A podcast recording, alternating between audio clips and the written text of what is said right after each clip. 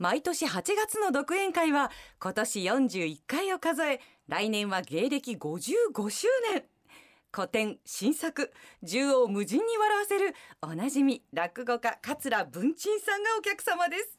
文鎮さん師匠おはようございます。どうも。おはようございます。はじめましてどうも。本当に僕初めましてなんですよ。なんかお顔はねあのうん番組を通してやあの見せていただいているんですけれど、えー、ご一緒するのは初めてですね。そうですか。よろしくお願いします。会社でお見かけしてご挨拶するも全くなくてですね。あそうか。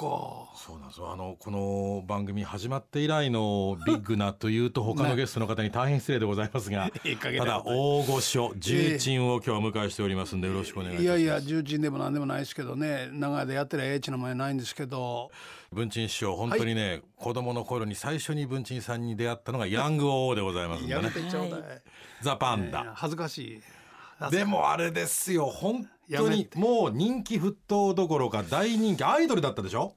そうですね あのねあのそれがね人気が出すぎてね実力がないんにいやいやあのいやいやあのそれはねものすごいストレスでしたね。入門されて56年とかいやいやそういうこもうとですか？もうもうもうねあのものすごい早かったんですよ。もっと早かった。ねえええ。え2年目ぐらいに、ええ。えあの番組に使っていただくようになりましたんで。で最初に今おっしゃっていただいた番組なんかはテレビがまだそのね、えー番組人気ありまして、えー視聴率が40何パーセントとえいうお化け。お化け番組やったんですね。うん。でまだ入門して4畳半のアパートに住んでんのに次の日から「うわー!」とか言われて。アパート住まいの若手落語家さんが急にスターダムにのし上がった。キャーとか言われて。でキャーどころやないでみたいな。なんでこんなとこおんねんみたいな。うん。そんな感じでしたですね。女子高生とかでしょファンが女子高生の方もいらっしゃいましたですな。うん。なんか横断幕作ったりね。横断幕何書いてました？ラブラブ文鎮とか アイドルですね本当に。そうそうそうそう。ほんでこんな鉢巻きうとかね。親衛隊。親衛隊みたいなあ。人たちもおいましたね。でそれはもう死後が引くようにいなくなりましたね。いや毎日放送さんのねテレビ番組で。ででしたでしたでした。最初はおそらく関西ローカルだったんでしょうけどどんどん人気が沸騰しても全国ネットになりまして、ねええあの最初は関西ローカルやったんですけどね。私も熊本で本当に小さい時ですけど見ておりましてね。小さい時。小さい時言ったら失礼な話でございますが。そうですか。いやただ本当小学校入る前ぐらいからですよヤングを見始めたのは。私71年生まれですんでねうええあそうですの、若いんですだな。から師匠が落語家になられて2年目3年目ぐらいちゃいますか71うち年言うのたら家内なんかね万博のパビリオンのコンパニオンですからね。ええ奥様が。あじゃあもうお綺麗な方なんだね。政府官のね。あ日本政府官の。へそうそうそうそう。コンパニオンだったんですよ。え。えどこで知り合われたんですか？えー、去るところでね。そこは内緒で。あの、えー、コンパニオンだったとは思えない時の流れを今は感じ、してゃいますえーおりますけど。それは政府官ですから非常に上品なね大和なでしこでいらっしゃるのは間違いないことでございましょうが昔はね。もうね53年経っておりますんでね。そうそう怖いわ。53年ぶりになんか万博やるんですね今度ね。そうなんですね。あの今度は2025年、再来年万博ですからね。そうそう。当時は人間洗濯機っていうのがあって。ね、はいはいはいはい。ああいう最初ええって思ったんですけどあのそれが介護の現場でお風呂へお手伝いするのにその機械でやるというようなあー使われ方をしてるんだというようなことを、えー見ましたね。大変な肉体労働でしょうからね、大変ですよ。ね、あらもう大変大変大変大変大変よ本当に。時を経て、うん。実際に前の大阪万博の人間洗濯機が今人助けにつながってると。そういうことですそういうことです。あ。の文鎮師匠はは新しいもん好きでいらっしゃるから、そういったもうニュースに関してものすごく造形深いですもんいやいや造形深いというよりねなんかあのもともとその興味がいろんなところへ行き過ぎるというかね。あのそういうちょっと嫌いがありますな。うん、あのね情報鎖国みたいなところにいたんですね。あの山の中で育ちましたからね。お生まれになったのが兵庫県の丹波篠山でいらっしゃいえます。ーそれもまだ情報鎖国というのは。笹山よりまだ奥ですからね。その今やあの移住の人気の町にそうそうなってますんですけれど。でそこにいたもんですからあの山の向こうに一体何があるんだろうみたいなことをね、えーいつも思ったりそれから、えーラジオでね落語の番組、えーそれからお笑いの番組大ラケ師匠なんかがケットさん、ええああの ABC でね、えー言うてみてみ聞いてみてみみたいなね あの名調子で番組をおやりになっているのをね、あのラジオでとりあえず小学校の時は落語を聞いてで家族が晩ご飯食べながら、あー皆がわーっと笑うんですよ。でああこんなあのいい仕事があんねんなーって思ったのが一番最初ですね。それはもう落語家になるきっかけはまさにもう食卓のラジオということなんですか？そうですね。食卓やないんですよ。あのラジオが神棚のようにあのおお茶碗とか箸とか置いてあるええ。水屋の上に。水屋の上の高いところに置いてあってもうで絶対失礼がないようにえ高そうそうそう貴な場所にそうそう。そっからバーッとこうラジオが流れてきて、ええ。でそれで、えーラジオであの金馬師匠のですね「高校党」っていう話があってですねええ「高校党高校党高校党の本来は」っていう話があるんですけど高校とでその、えー話をね小学校4年生か3年生ぐらいの時に聞いてでその日、えー、皆がわーっと家族が笑っててでお風呂へ入ってで僕があのさっきやってた高校と高校とが面白かったんでなんかそれを喋ったら親父が「なんでそんなん知ってんねや」って言って言うたのを覚えてますわ。高校とってすいません。私無学で。何ですか？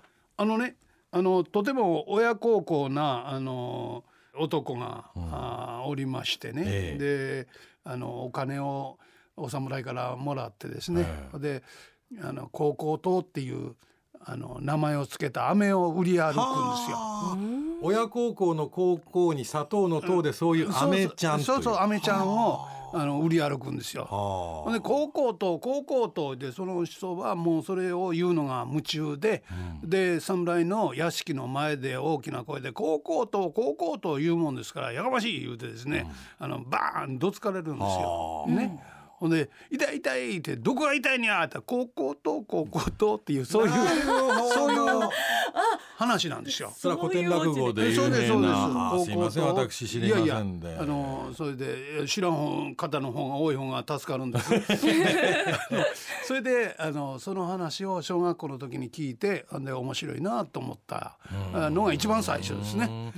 いやあのわずか1メートルの距離でですね桂文珍師匠からですね古典落語の一節をね目の前でお聞きするというのもがね最高の贅沢私いやいやいやいやあのねあのものすごくうん短くねあのコンパクトにするのはすごく編集しながら喋らないかんので。いやだからこれやっぱりねずっと放送人でいらっしゃるから編集のことをよく気にしてらっしゃる。いやあのーそうですよね、あの言っては具合悪いんじゃないかみたいなね、そういうネタをねあの今年できましたですね。あなんですか、なんか人工知能 AI を使ったネタそうそうそう。をそう、それはねピーっていうネタなんですけどね、はい。あの不具合な言葉が出そうになると、AI がピーって言って あの止めてくれるっていうですね、えーそれは主人公はあの選挙に立候補をしている男なんですよ。で選挙だからあの何を言ってもまあ表現ですから、えー主義主張を言ってるわけですからいいんですけれど、えそれにしてもあの言葉が走りすぎるとですね、やっぱり表に結びつかないっていうんで秘書がいろいろ考えて、であの人工知能を 使ってて。AI をつけて ピーパンツっていうのをですね あの喉のところにつけてでそれつけるとあのあー私がこの度立候補いたしまして私が立候補するとお金をピーあのみんなにピーってお金あの裏金ピーとかあかんことばっかり言うて。そうそうそうそう。そうそういうあのネタをね、ええあの作ってみたんです。創作落語でねその人工知能っていうのは面白いですね、うんほんならねあの終わりましたら各局の方、あの演芸担当の方とかお越しになって、ええ。もう私ら助かります あんな欲しいです言うて。実際ね、ええだってね選挙なんて政見放送なんだって喋っていいもんだからねすごいことをおっしゃる方も中にはいらっしゃいいますけど、ええ。やっぱり票につなげようと思うとね、えー秘書が苦労するというそういううん話でしたですけどね。やっぱりそういう発想はねあの皆さんあのウェイクアップってあの読売テレビさんのね朝の情報番今もつね 続いておりますけれども初代司会者は文鎮さんですよあの漫才師さんとか落語家さんが情報番組の司会の宣伝をつけになったのが文鎮さんですもんねそうかもわかりませんね。ただね、あのーいい時期にやらせていただいてね、ええあいい時期にやめましたな。あのー今やったらできませんわ。そうですか？うん、炎上しますわ。ああもう今 SNS でねだからね場外乱闘が起きちゃうからそうですね。あのね、情報はとても大事ですけれど、その、えーそれが本当なのかどうかっていうことをですね。あの SNS が進めば進むほどフェイクニュースも多いでしょうし、でその本質を見抜く力っていうか、うんそれが一番求められると思いますね。だから魔法にかからないようにするにはどうしたらいいのかっていうのを学ぶういうのが大事なことなんでしょうね。うん、報道番組の司会をおやりになってちゃんとそのニュースにご造形が深い上でまたあの今年その新作の落語で人工知能 AI をお作りになって、そのまあ AI に対する何なんでしょうアンチテーゼというのかちょっと恐怖感というのかそんなものを文治さんお持ちになってるわけですか今。いやいやあのねあの道具ですから、ええ。あのすごく助かるところとで困るところと、何でもそうですけどね、え。ええあの両方あります境に。まあそれはメリットもあれば副作用もあるだろうというとそうそうそうそう。そう。あのね AI はね所詮 AI ですからね考えてるようですけど考えてないんですよ。機械ですからね。データを集積してそれで引っ張り出してるだけですから。なるほど。で勘違いしますわな。ん AI と恋愛をしてしまった男おがいてでありましたねそういうニュースがね。そうですよ、ええ。で男性が自殺しちゃうんですよね。あの袖にされちゃった、振り向いてくれなくなったそうそうそうそう。自殺した。バカな男です。相手は AI ですからね人工知能。ほいで人工知能にこん「お前さんこのおかげでこんな男性が現れたやないか」ええ。って言った時に、その AI が「そういうことがないようにこれからは気をつけます」言うてそれはやっぱり人間としてはのありえないことだね。ありえないことですから、ええ。やっぱり、うん、所詮 AI なんですよ。まあシュールなブラックジョークみたいですけどこれ現実にあった話なわけですからよ。ね実はねそういう話を今から30年ほど前にねええ。バーチャルワイフっていう話を作ってお作りになったんですか、ええ。新作落語で、ええ。ええ30年も前に。30年前にこうなんのちゃうかなさと思ってた。らほんならやっぱり現実の方が追いかけてきたみたいな。ええみたいな。いやそれ今聞いて鳥肌立ちます。ですよね。お 先見の明の凄さに。私もびっくりしたよもう。え。え思って。バーチャルワイフというそうそうそうそう。落語を30年ぐらい前お作りになった、えーそうですそうです。えーえーえー。でそれはあのまあ夢の中の話にしているんですけどね。そそんな人が出てくるんやっていうことがね困ったもんですよね。な。ってしまいましたですね、うん、だからほどほどにせないけませんね。師匠はずっとこうテレビでご活躍でしたけれども、はい。ある時からも落語を中心に、まあ、落語会って今年何本ぐらいおやりになってるんですか？いやー本数は数えたことないですけどね。まあおかげさんでね落語でご飯を食べられるようにあのやっとなりました言うてね、えーいくつぐらいやったかな？40ぐらいの時やったかな？師匠に言いましたら「よかったなあ」言うて。ごめん師匠が。そうそうそう当時のね古文史えーがあの言うてくれたそうか今き金さんが小文さんになってそうそうそうそうそうあのそんな時代がありましたですね。そのもうテレビはあえてお仕事減らされたんでしょ、これはねあえてっていうよりねあの自然にそうなるんですよ。